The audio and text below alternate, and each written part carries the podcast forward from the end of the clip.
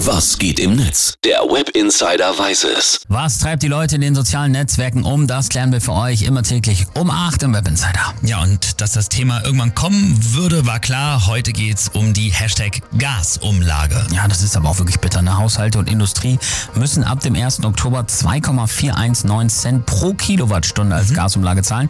Damit können dann die Gasversorger bis Ende März 2024 den Großteil der Mehrkosten abwälzen, die ihnen entstehen, weil sie die ausbleibenden Gaslieferungen aus Russland mit teurerem Gas ersetzen müssen. Gut erklärt. Danke. Und das sorgt natürlich für eine Menge Unmut, weil ja eh schon das Geld nicht so locker sitzt wegen den ganzen anderen Auswirkungen des Ukraine-Kriegs.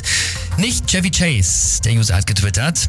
Die Gasumlage bedeutet, dass unternehmerische Risiken von Energiekonzernen, die bis dato Milliardengewinne erwirtschaftet haben, auf die Verbraucher abgewetzt werden sollen. Das ist weder solidarisch noch fair, sondern zeigt nur, dass der Markt einen Scheiß regelt. Leider wahr. Das sagt ja Lindner immer, der Markt regelt. Mhm, klar. Die Heute Show hat auch geschrieben, die Gasumlage bedeutet für Singles etwa 120, für eine vierköpfige Familie bis zu 600 Euro Zusatzkosten pro Jahr.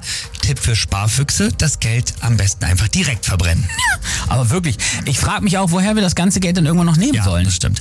Kaffee, äh, Kaffeecup schreibt, die Bezeichnung Hafermilch ist täuschend und irreführend, aber die FDP nennt eine auf Verbraucher abgewälzte Gasumlage für Energiekonzerne, die jahrelang Milliardengewinne eingefahren haben, eine Zitat, solidarische Ausgleichslösung.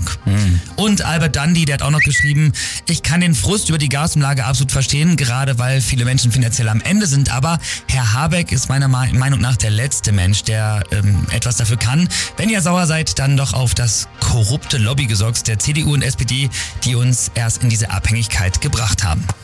Zum Schluss noch Reik Anders, der bemerkt noch, ja nee, ist doch schon wieder merkwürdig, dass dieselben Leute, die man während Corona anflehen musste, sich doch bitte zumindest die Hände zu waschen, jetzt in der Gaskrise auf einmal nicht genug vom stundenlangen Duschen kriegen, ist ja klar.